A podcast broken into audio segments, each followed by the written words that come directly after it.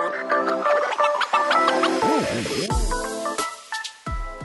No meu monólogo de hoje eu vou contar minha experiência no alagamento de São Paulo do dia 10 de fevereiro de 2020. Eu tive uma doideira na minha cabeça e pensei, ah, por que eu não vou ver a Beatriz? E lá fui eu atrás dela. Lindo, maravilhoso, a gente se viu, a gente se beijou, a gente se abraçou, foi lindo. Só que no dia 9 de fevereiro eu tinha um ônibus e esse ônibus estava indo para São Paulo. Eu não estava preparado para o que ia me acontecer. E eu já tava na cabeça, porra meu, eu vou ter que chegar em São Paulo 5 da manhã e trabalhar ainda, vai ser mó pesado, né?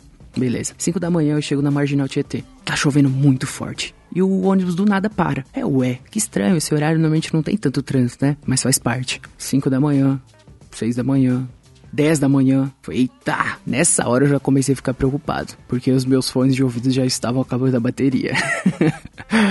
Aí eu tava conversando com a Beatriz e falei, porra, meu, não tem o que fazer. São Paulo tá alagado. Eu não sei qual é a abrangência disso, mas parece que é sério. E aí tinha os bravos do ônibus, que eles saíram do ônibus e tentaram ir na estação mais próxima. Só que tava chovendo, chovendo muito forte ainda. E todos voltaram, porque tava tudo alagado, não tinha jeito. Aí eu falei, porra, eu tô fudido, hein? E eu coloquei na minha cabeça. Se continuar assim até as três da tarde, eu vou sair do ônibus e vou para alguma estação. Eu sou muito crente, né? Porque realmente é isso que eu tive que fazer. Deu três da tarde, eu tive que sair da porra do ônibus e tive que andar. Nisso, eu e um grupo de bravos cavaleiros saímos do ônibus e começamos a ir à estação mais próxima, que era de Guarulhos. Meu, foi a primeira vez que eu fui na estação de Guarulhos. Não recomendo, inclusive. E aí, quando eu coloquei o pé para fora, eu vi várias coisas bizarras. Eu nunca tinha visto tantos rios no mesmo lugar. Isso que eu tava do lado do Tietê, gente, lembra? E outra coisa que eu vi que me deixou bem puto. Alguns policiais que estavam andando por lá conseguiram pegar uma carona num micro-ônibus e assim, tinha lugar. E ele não deu lugar para ninguém. Eles foram assim, quatro policiais na caçamba. E foda-se, população, pau nos seus cuzes. E aí faz parte, né? Isso eu conheci uma galera bem legal desses cavalheiros que estavam comigo.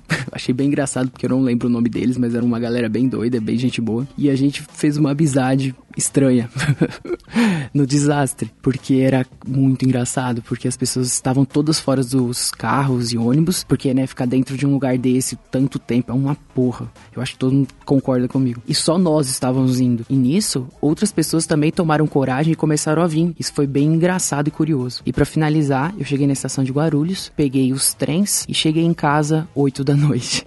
É isso. Essa foi minha história de 10 de fevereiro de 2020. E se você, que é de São Paulo também, passou por isso, conta a experiência aí pra gente. E se você gostou desse episódio, pode compartilhar. E nos siga nas redes sociais.